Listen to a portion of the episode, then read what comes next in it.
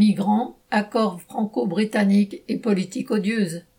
Un nouvel accord franco-britannique a été négocié en juillet entre Gérald Darmanin et son homologue Priti Patel dans le but d'empêcher les réfugiés tentant la traversée de la Manche d'atteindre le sol anglais et surtout d'y rester.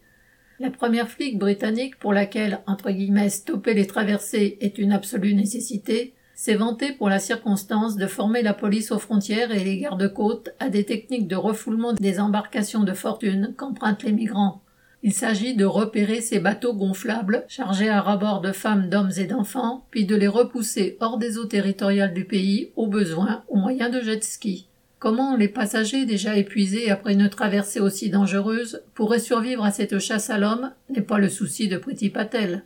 Elle a même lancé des juristes sur une réécriture de l'interprétation britannique du droit maritime international afin de permettre ces entre guillemets tactiques de redressement en mer Autrement dit, l'interception et le renvoi de toute embarcation transportant des migrants venant des côtes françaises en tout point de la Manche.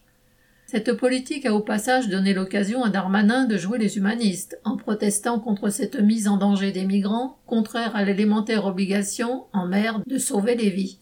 Mais cela ne l'a pas empêché d'affirmer que 62% des départs avaient été arrêtés, notamment grâce au doublement des patrouilles de police le long du littoral. Les candidats à la traversée comme les militants humanitaires qui tentent de les aider peuvent en témoigner.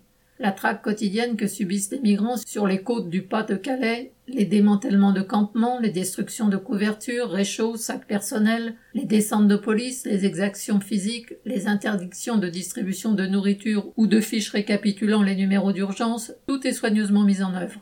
Cette politique honteuse a d'ailleurs un coût qui justifie les 54 millions de livres sterling, 62 millions d'euros, promis par le gouvernement britannique en dédommagement au ministère de Darmanin.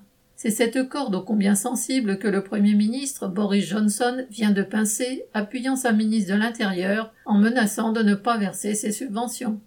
Ce chantage fin, qui donne lieu à une nouvelle scène de Darmanin, n'est qu'un épisode de la politique révoltante de ces deux États qui marchandent la vie de quinze mille personnes, celles qui ont depuis début janvier 2021 tout tenté pour traverser.